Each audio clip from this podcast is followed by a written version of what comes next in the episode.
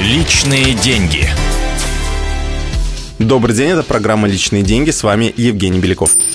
Вчера мы узнали о том, что наличие сбережений все же лучше, чем их отсутствие. Но как ими правильно распорядиться в нынешних условиях? Положить в банк, под подушку, отдать знакомому бизнесмену, вложить в акции или недвижимость? Вариантов много. Тем не менее, в преддверии кризиса наш человек обычно мыслит не расчетливо, а эмоционально. Одна из реакций – тут же снять наличные из банковской карты, поменять их на валюту и спрятать эту заначку дома. Минус такой стратегии очевиден – мы теряем проценты с капитала.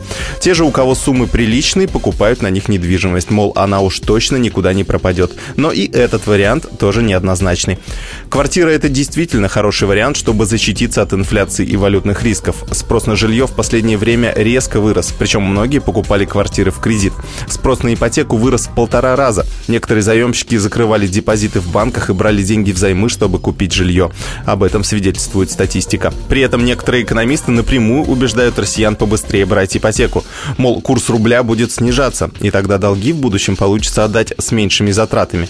Тем не менее, не все так однозначно. Квартира – актив хороший, но уж больно неповоротливый. Доллары вытащил из-под подушки и поменял, когда нужно. А чтобы продать квартиру, надо минимум несколько месяцев. По словам экспертов, жилье надо покупать тогда, когда оно действительно необходимо, или есть возможность взять его с наименьшими рисками и получать пассивный доход, например, от сдачи в аренду.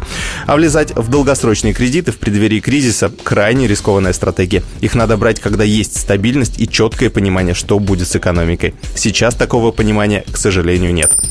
Это была программа «Личные деньги». Я, Евгений Бельков, с вами прощаюсь.